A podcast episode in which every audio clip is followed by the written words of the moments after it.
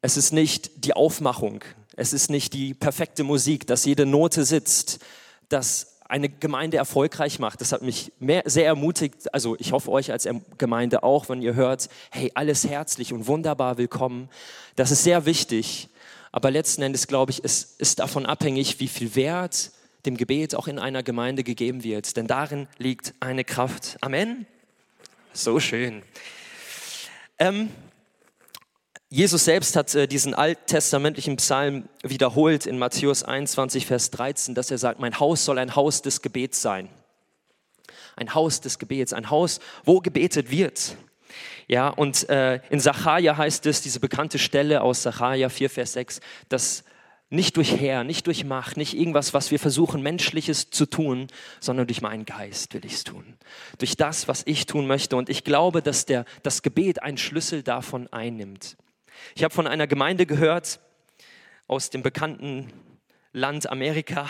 Das nimmt man dann häufig als Beispiel, habe ich gemerkt. Aber ich habe dort von einer Gemeinde gehört, die ist in Alabama. Und die haben so diesen Slogan Pray First mal für sich so als Gemeinde genommen. Und sie durften erleben, wie Gott sie mächtig gesegnet hat. Sie haben Wachstum gehabt und Gott hat manches getan. Und ich habe dann vor kurzem etwas gehört, dass sie im vergangenen Jahr alle dreieinhalb Tage eine neue Gemeinde gegründet haben.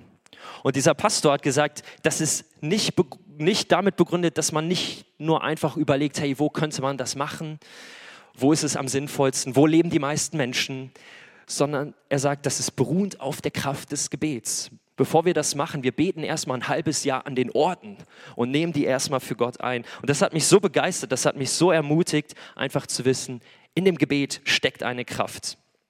Und ich weiß nicht, wie es euch dabei geht.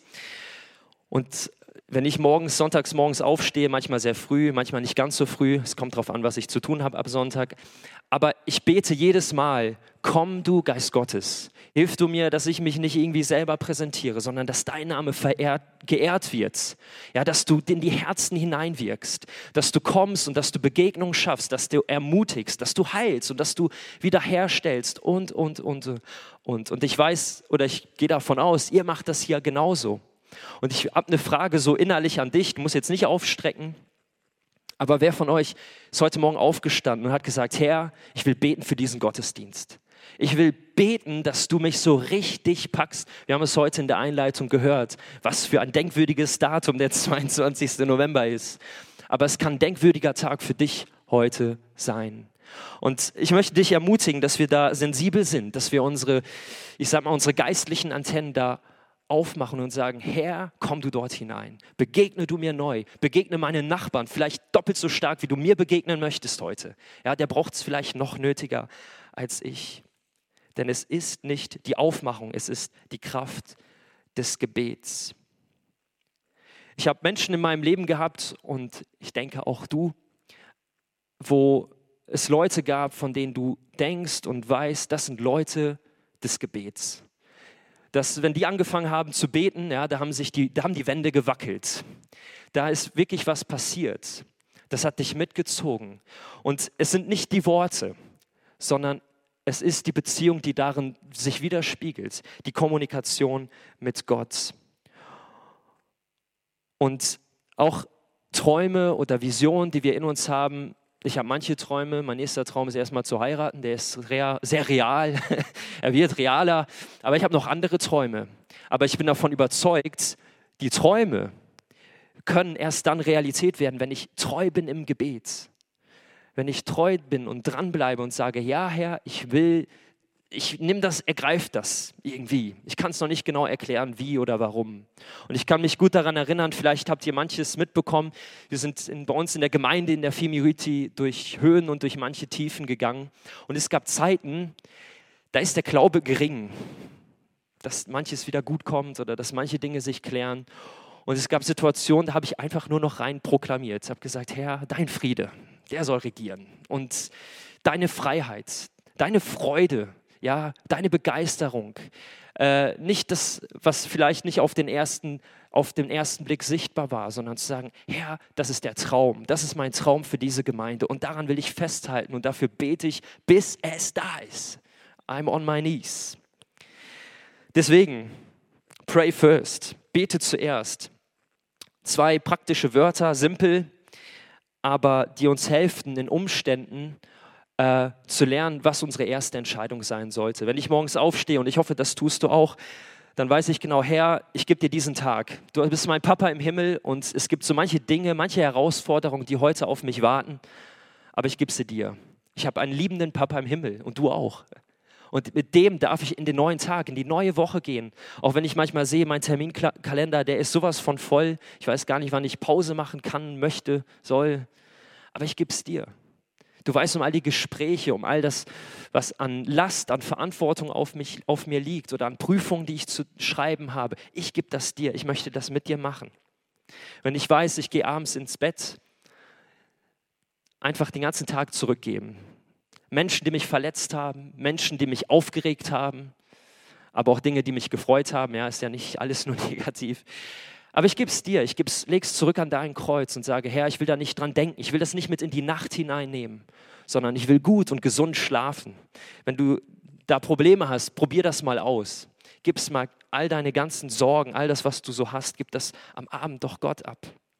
Wenn du dich verabredest, irgendwo ein Treffen hast oder zu sagen, Herr, ich gebe dir einfach dieses Treffen. Ich will dich bitten um deine Gegenwart, um Beziehung, die aufgebaut wird. Ich möchte dich bitten, dass du einfach die Gemeinschaft mächtig segnest.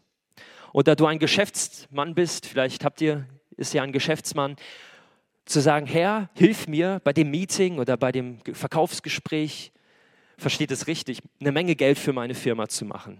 Ich glaube nicht, dass das was Negatives ist. Und mir geht es nicht darum, dass wir erfolgreich sind, sondern dass wir wirklich lernen, ich will Gott durch das Gebet in jede Situation meines Lebens hineinnehmen.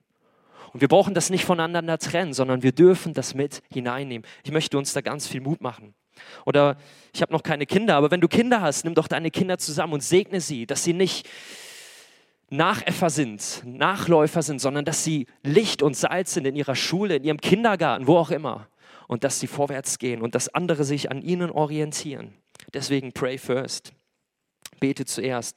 Wichtige Telefonate, manche wichtigen Mails und ich glaube, manche von euch müssen wirklich wichtige Mails schreiben, um Weisheit zu bitten. Bringe Gott durch das Gebet in jede Situation deines Lebens hinein. Ich möchte euch eine Textstelle vorlesen aus 1. Thessalonicher 5 ab Vers 16.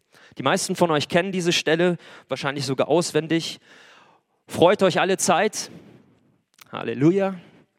Betet unablässig und sagt Dank im Allen. Und dann geht es noch weiter, denn dies ist der Wille Gottes in Christus Jesus für euch.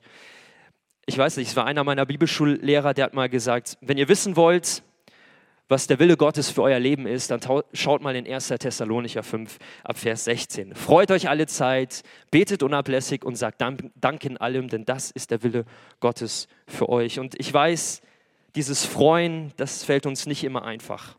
Und wenn ich allein an meine vergangene Woche zurückdenke und ich an manche Gespräche denke, denke die da waren, so tiefe Nöte, und dann zu sagen, freue dich alle Zeit, das ist nicht immer einfach.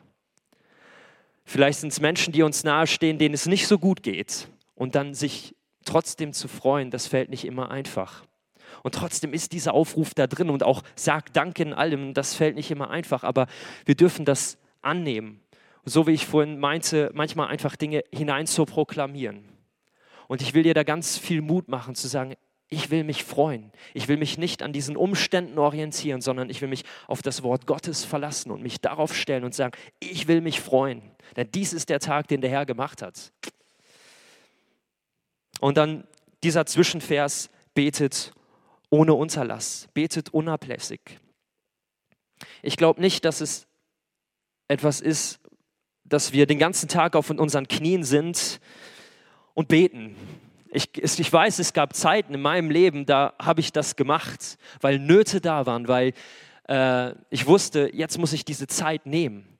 Aber ich glaube, wenn es hier heißt, betet unablässig, betet ohne Unterlass, dann heißt es nicht, dass wir den ganzen Tag auf Knien durch die Gegend laufen oder knien, kniend, knien müssen, sondern dass wir vielmehr lernen, in die Situation unseres Lebens Gott hineinzunehmen. Pray first. Bevor wir reagieren, bevor wir etwas tun, zu sagen, ich entscheide mich zuerst, Gott im Gebet zu suchen.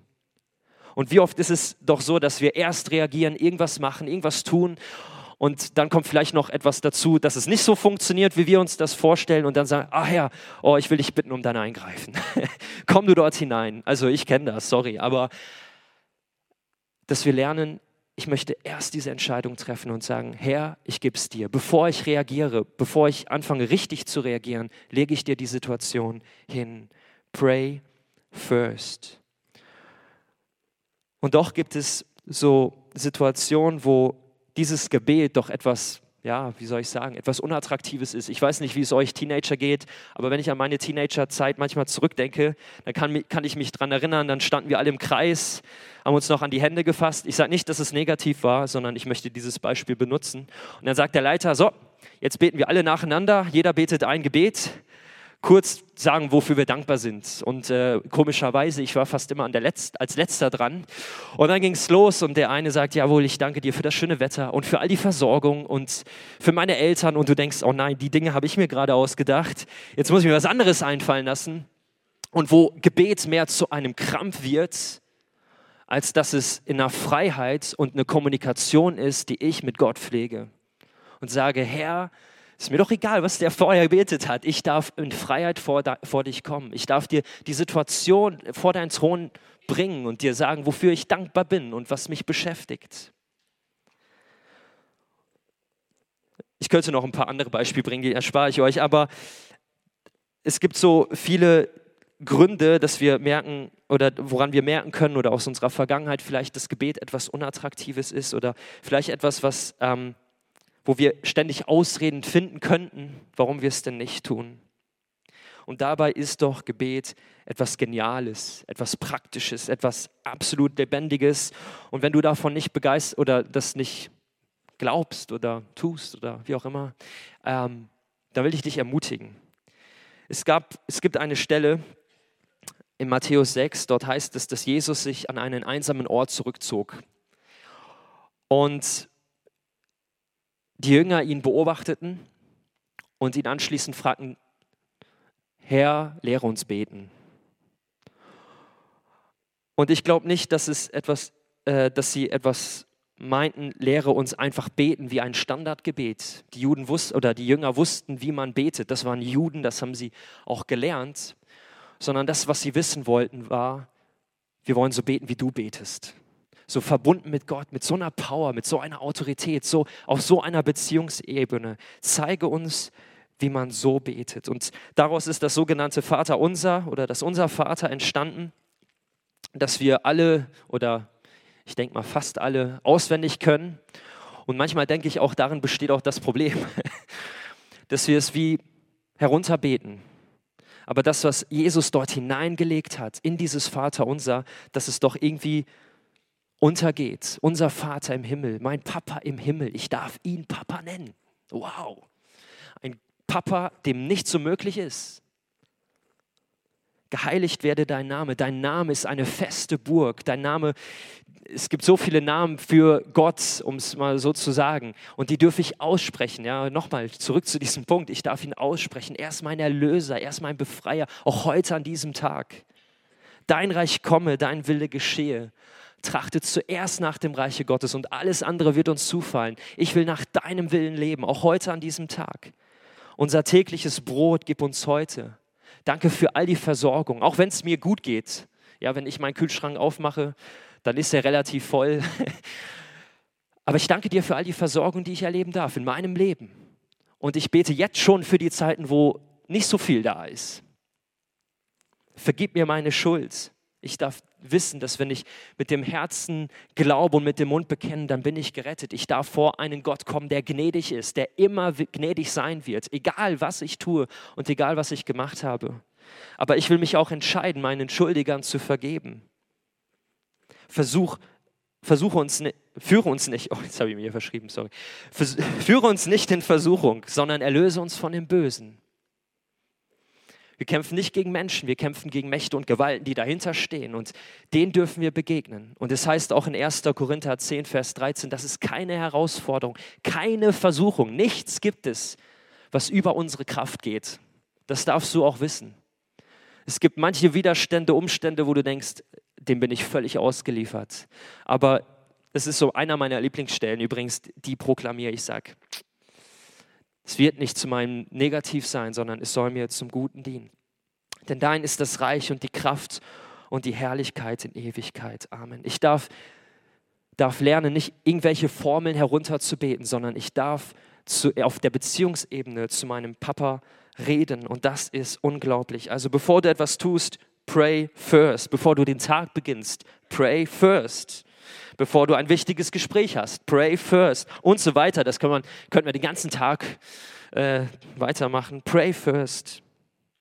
Und ich möchte uns ermutigen, dass wir das mitnehmen in unseren Alltag, in unsere Herausforderungen, dort, wo wir drin stehen, egal ob es in der Ausbildung ist oder in der Schule oder mit Hausaufgaben, mit der Familie, mit den Kindern, mit den Eltern, mit dem Ehepartner, mit dem Arbeitskollegen, mit dem Chef, mit dem Nachbarn und, und, und, und, und, und, und, und.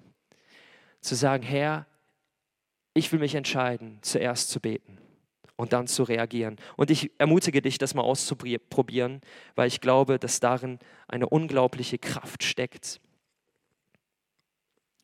Aber ich möchte hier nicht enden, sondern ich möchte an euch noch eine, einen zweiten Impuls weitergeben. Und das ist etwas, was mich seit einiger Zeit sehr beschäftigt. Und zwar ist es der Punkt, an dem ich mich entscheiden muss, zu sagen, ich ziehe mich zurück. Ich suche mir wie ein, ja, einen geheimen Ort. Ich suche mir einen Ort, wo ich in dieser Beziehungsebene stehe, zu meinem Papa im Himmel. Ich habe euch jetzt versucht, ich hoffe, es ist ein bisschen durchgekommen, Tipps zu geben, wie wir reagieren können auf Umstände, auf Situationen. Aber es gibt so Situationen, wo ich weiß, ich muss innerlich auftanken. Wir waren, ich hatte in dieser Woche eine, eine, eine, also ein Treffen und dort war ein Seminarleiter und der hat gesagt, er braucht es jeden Montag. Er läuft einmal um den Pfeffiger See, einmal rum, ja, es schon dauert aber er nutzt diese Zeit nicht, um sich sportlich zu betätigen, sondern sagt, ich brauche diese Zeit. Ich brauche die Zeit, um aufzutanken. Ich brauche die Zeit, um Gemeinschaft mit meinem Papa zu haben. Ein guter Freund von mir, der sehr früh immer aufstehen musste, sehr, sehr früh aufstehen musste, gesagt, hey, ich, ich nehme mir ganz bewusst vor und sage, ich nutze die Zeit am Morgen, um Gott zu begegnen. Und das fiel ihm schwer. Das war jetzt kein Frühaufsteher oder so. Aber er hat gesagt, ich brauche die Zeit. Ich bin einfach unausstehlich, wenn ich das nicht mache. Und, und, und ich hoffe, ihr versteht, um was es mir dabei geht. Und ich möchte euch eine Geschichte erzählen von einem Mann. Diese Geschichte hat Bill Heibels erzählt. Bill Heibels, der Leiter von Willow Creek, vielleicht hat der eine oder andere schon was von ihm gehört. Ich denke schon. Er hatte jemand bei sich in der Gemeinde, der aus der Werbung kam der auch viel Geld verdient hat, hat sich bekehrt, hat sich taufen lassen und er kam eines Tages zu Bill Heibels und hat gesagt, du, das ist alles schön und gut, was du mir da vorne erzählt, aber ich habe keine Zeit. Mein Terminplan, der ist so voll, ich krieg's nicht hin, mir da irgendwie noch Zeit einzubauen, um äh, Gemeinschaft mit Gott zu haben. Und es ist sehr, sehr lange her, es war in den Anfangsjahren von Willow Creek und Dementsprechend war auch Bill Heibels noch ein bisschen jünger. Er ist ja jetzt auch schon ein bisschen älter geworden. Und dann, ich weiß nicht, ich versuche euch mal mein Dilemma zu sagen. Manchmal so als jüngerer Mensch jemand anderen zu sagen, wie er es denn zu machen hat, das ist nicht immer so einfach. Und das wollte er an der Stelle auch nicht. Das ist auch nicht immer unser Anliegen, sondern zu sagen, hey, das, was dir wichtig ist, da setzt du auch deine Prioritäten. Diesen Spruch hat man wahrscheinlich schon einige Male gehört, aber der Mann hat das versucht zu verinnerlichen, war auch nicht ganz glücklich über den Satz, so meinte er auf jeden Fall. Aber Bill Heibels traf ihn einige Zeit später wieder. Und dieser Mann ist auf ihn zugekommen und hat gesagt, oder sie haben sich unterhalten und haben gemerkt, oder Bill Heibels hat gemerkt, du, da hat sich was verändert. Ja? Gesichtsausdruck, Sprache, und so weiter. Und äh, es war dann so, dass dieser Mann und seine Frau Bill Heibels zu sich nach Hause eingeladen haben. Und dann gingen sie nach Hause und der Mann sagte, pass mal auf, Bill, Pastor Bill, als ich das gehört habe, ich war erst, erst war ich richtig sauer. Ich habe gesagt, was fällt ihm eigentlich ein, mir das so vorzuschreiben? Aber er hat gesagt, ich will es versuchen. Und er hat gesagt, ich bin dann in ein Geschäft gegangen und habe mir einen Schaukelstuhl gekauft. Deswegen dieser Stuhl heute. habe mir einen Schaukelstuhl gekauft und habe gesagt, habe den gekauft und an den schönsten Platz in meinem Haus gestellt. Vor einem schönen Fenster, Richtung Veranda. Und ich habe mir vorgenommen, ich stehe jeden Morgen eine halbe Stunde eher auf. Ich mache mir meinen Kaffee und setze mich hin und ich fange dann an, die Bibel aufzuschlagen, lese in der Bibel, mache mir vielleicht ein paar Notizen, reflektiere, also stille Zeit. Und ich habe angefangen, zu Gott zu sagen, Herr, füll mich mit deiner Gegenwart. Du weißt, was ich brauche, du weißt, was auf, in, an dem Tag auf mich wartet. Ich will dich einladen, dass du mit deiner Gegenwart kommst. Und Bill Heibitz hat ihn dann gefragt, ja, und was ist dann passiert? Und in dem Augenblick meint sie, kommt die Frau aus der Küche rausgerannt und sagt, hey, es hat sich so viel verändert. Er hat sich so viel, es hat, er hat sich so geändert. Er ist ein äh, liebevollerer Ehemann geworden, liebevoller zu seinen Kindern.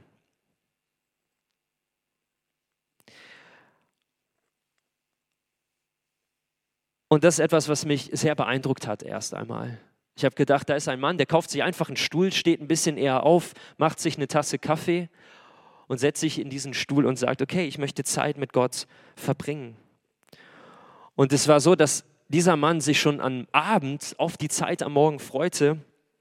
Er liebte seinen Kaffee und seinen Schaukelstuhl und die Aussicht vielleicht noch, war einfach ein Morgenmensch. Und so ging es eine Zeit weiter. Einige Monate später hat er ihn dann wieder getroffen und er sagte dann zu Pastor Bill, ähm, ich muss dir was sagen, ich, ich glaube, ich muss meinen Job kündigen. Und meinte, du, wie kommst du auf die Idee? Und er hat gesagt, du, jeden Morgen, wenn ich in diesem Stuhl sitze, redet Gott zu mir und sagt das.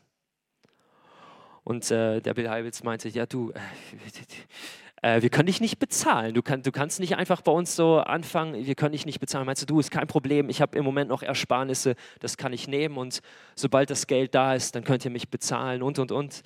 Und verantwortungsvoll, wie der Pastor dann auch war, sagt, du, geh noch mal in deinen Stuhl, prüf das nicht, ich will die Verantwortung dafür nicht übernehmen.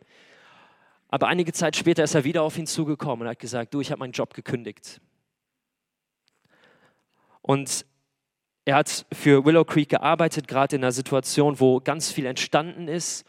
Und Bill Heibitz sagt heute, das war einer der wertvollsten Mitarbeiter, die er jemals hatte und mit denen er jemals zusammengearbeitet hat.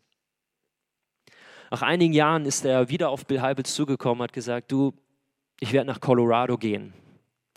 Ich habe dort einen Freund, der hat eine Gemeinde gegründet und ich habe es auf dem Herzen, dorthin zu, hinzugehen. Und wieder meinte er, du, wie kommst du auf die Idee? Und er sagt wieder, in diesem Stuhl hat Gott zu mir geredet, ich soll das machen. Und wieder die Frage nach dem Geld. Können die dich überhaupt bezahlen? Und meinte, nein, du, ich muss nebenbei wieder zurück in meinen alten Beruf, in die Werbung.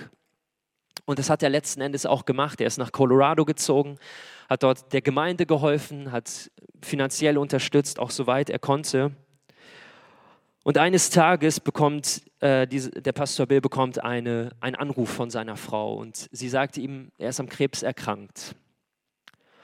Und es hat nicht lange gedauert, dass er, dass er dann ins Krankenhaus musste. Und es ging immer weiter bergab. Und er sagte, das Einzige, was er vermisst, ist sein Schaukelstuhl, ist seine Zeit mit Gott. Letzten Endes ist er, ist er gestorben, er ist nicht gesund geworden. Und ähm, dieser Pastor Bill ist dann zu dieser Abdankung, Abdankung gegangen und hat dann, ist dann nach der Abdankung zu dieser Frau gegangen und hat gesagt, du, da war was mit diesem Stuhl, oder? Und die Frau meinte, sein ganzes Leben hat sich in diesem Stuhl verändert. Sein ganzes Leben hat sich verändert, weil er sich Zeit genommen hat mit Gott. Ähm, und das beschäftigt mich. Und ähm, er hat dann gefragt, was macht ihr mit dem Stuhl? Und sie sagte, ja, unsere Hoffnung ist oder war es, das haben wir von vornherein festgemacht, wir werden diesen Stuhl weitergeben.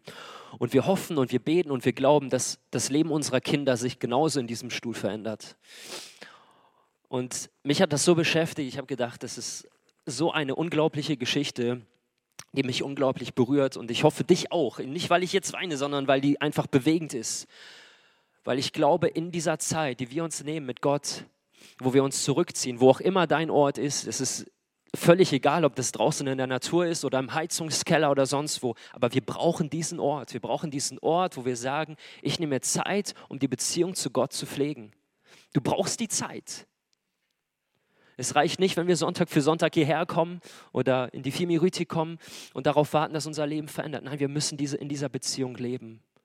Und ich möchte euch ganz viel Mut zu machen, euch um, ich will beten, dass ihr Kreativität bekommt, damit ihr Freiraum habt, das zu tun und darin zu wachsen und dass ihr darin gesegnet seid. Und ich hoffe, ihr konntet das mitnehmen. Wenn es nur das ist, dass ihr, dann bin ich schon zufrieden. Das liegt mir so auf dem Herzen, heute Morgen an euch weiterzugeben, einen Ort zu suchen, an dem ihr Gott begegnen könnt und wo Gott euch begegnen kann.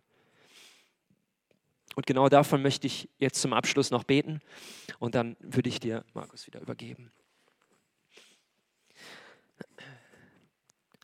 Ja, Jesus, wir haben viel gehört davon, was wir tun können was wir machen können. Aber letzten Endes ist alles nur deswegen, weil du uns geliebt hast und weil du auf diese Erde gekommen bist und weil du für alles gesorgt hast, dass wir die Beziehung zum Vater wieder bekommen dürfen. Ich danke dir dafür, dass hier Menschen sind des Gebets in dieser Gemeinde und die seit Jahren, Jahrzehnten für diese Gemeinde beten und nicht nur für das Gebäude, sondern für die Menschen, die hier ein- und ausgehen. Für all den Same, der ausgestreut wurde im Gebet. Und ich will beten im Namen Jesu, dass das Frucht bringt, dass es wirklich aufgeht. Und das ist nicht, was wir menschlich produzieren können oder machen können durch irgendeine Fassade, sondern durch das, was du tust. Und ich möchte dich bitten, Herr, für mich und für uns alle, für meine Geschwister, dass wir lernen dürfen, die Zeit mit dir nicht einfach nur zu nutzen, sondern zu genießen. Ich will dich bitten, Herr, dass du uns Freiräume schaffst, auch in Zeiten von Stress, in Zeiten von Fülle an Arbeit, will ich dich bitten, dass du für Freiräume sorgst, dass wir dir begegnen dürfen. Und wenn es nur dieses eine Gebet ist, komm du mit deiner Gegenwart und fülle mich. Denn das ist das, was wir alles, alle brauchen. Ich will dir Danke sagen für den heutigen Tag und ich will dir Danke sagen, Herr, dass es ein Tag ist, an dem wir Entscheidungen treffen können und dürfen. Und ich will dich herausfordern, wenn du sagst, hey, ich möchte eine Übereinkunft mit meinem Gott machen, ich möchte das festmachen und sagen, okay, ich will mir ganz bewusst diese Zeit nehmen, um Beziehung zu meinem Vater zu, zu leben, dann will ich dich ganz kurz bitten, die Hand zu heben. Das musst du nicht für mich machen. Ich will, mich interessiert das eigentlich nicht, sondern mach das mit deinem Gott aus und sag, okay, ich will diese Entscheidung treffen. Vielleicht schon in der kommenden Woche oder in den kommenden Wochen. Ich will diese Entscheidung treffen, zu sagen, Herr, ich will diese Beziehungsebene leben. Und ich will beten, Herr, dass du meine Geschwister segnest und gerade in diesen Zeiten zu ihnen redest. Ich will dich bitten, Geist Gottes, dass du ihre Herzen füllst. Ich will nicht bitten um einen Nutzen, sondern um deine Gegenwart, Herr, die wir so sehr brauchen. Und ich will beten, dass daraus viel Frucht entsteht. Viel Frucht entsteht für eigenes Leben, für ihre Familien, für ihre Ehen. Und dass du dich verherrlichst in all dem. Danke dafür, Jesus Christus. Amen. Amen. Amen.